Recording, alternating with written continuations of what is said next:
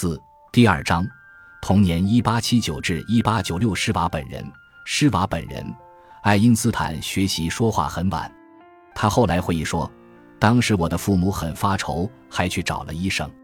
两岁多时，他好不容易能说出些单词了，却又染上了一个怪毛病。就因为这个，家里的女仆甚至给他起了个“笨瓜”的绰号。家里人则说他发育比较迟缓。原来他想说话的时候，总要先轻声的讲给自己听，直到差不多了才会大声说出来。他的妹妹后来回忆说，他说出每一句话，不论多么平常，都要蠕动着嘴唇，喃喃的自言自语。这的确令人担忧。他学习语言相当吃力，身边的人担心他永远都学不会。他不仅发育迟缓，而且还顶撞老师，不服从权威。以致有老师曾让他收拾东西走人，还有一位老师则断言他永远都不会有出息。今天看来，这不禁令人莞尔。这些性格特点不仅使爱因斯坦成为世界上调皮贪玩学生的守护神，而且也成就了这位现时代最具创造力的科学天才。他对权威的蔑视使他很容易对一般人的看法提出质疑，而在那些训练有素的学院派看来，他所做的许多质疑，简直就是痴人说梦。至于语言发育迟缓，他认为这使他可以带着好奇去观察被认为是理所当然的日常现象。我也问过自己，为什么偏偏是我发现了相对论？我以为事情大概是这样的。爱因斯坦曾经这样解释道：一般成年人从不为时间和空间问题操心，他们认为只有小孩子才会想这些事情。但我发育非常迟缓。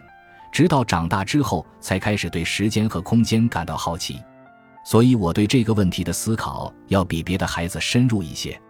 爱因斯坦的发育问题也许被夸大了，甚至他本人都可能有所夸张，因为他的祖父母曾经写信说他和所有孩子一样聪明可爱。但爱因斯坦终生都有轻度的言语模仿症，他经常会把句子自言自语地重复两三遍，特别是当他觉得这个句子有意思时。他一般倾向于以图像的方式进行思考，最典型的莫过于那些著名的思想实验，比如想象从火车上发出的闪光，或者在下降的升降机中体验引力。我很少用语词进行思考，他后来对一位心理学家说：“只有在想法产生之后，我才可能试着用语词来表达它。”爱因斯坦祖上均为犹太商贩，二百多年来。他们一直在德国西南部的施瓦本乡村过着深居简出的生活。随着时光的流逝，他们越来越多地融入了自己更为欣赏的德国文化，至少他们是这样认为的。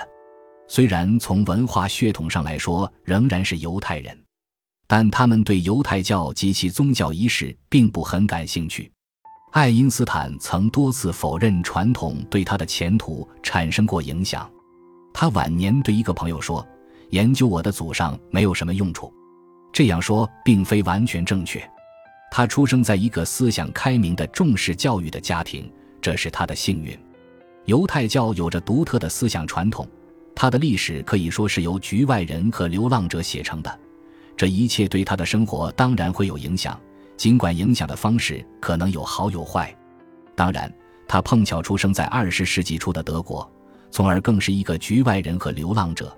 这也许有违他愿，但这一切都决定了他的身份以及在世界历史上将要扮演的角色。一八四七年，爱因斯坦的父亲赫尔曼出生在施瓦本地区的布豪村。当时，那里的犹太团体正日趋兴盛，他们刚刚开始享有自由从事职业的权利。赫尔曼显示出了对数学的强烈爱好，家里把他送到了七十五英里以北的斯图加特去读中学。但却无法送他上大学，因为多数大学都不接纳犹太人。于是他不得不回家做起了生意。到了十九世纪末，德国农村的犹太人开始迁入工业中心。赫尔曼和父母也搬到了三十五英里以外更富裕的小城乌尔姆。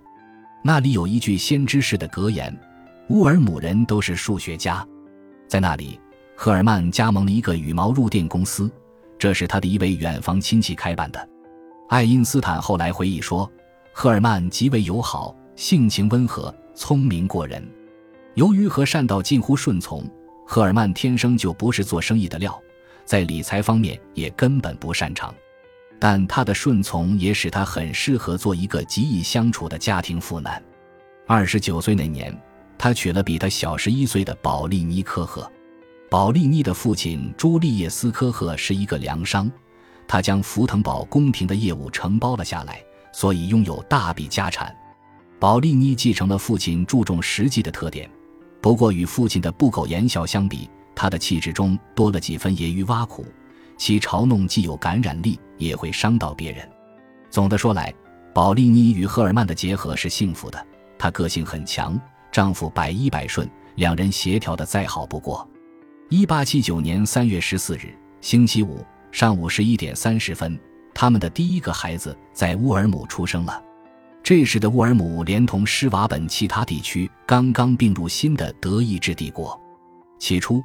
保利尼和赫尔曼想根据爷爷的名字给这个男孩取名亚伯拉罕，后来又觉得这个名字听起来犹太味太重，便保留了首字母 A，为他取名阿尔伯特·爱因斯坦。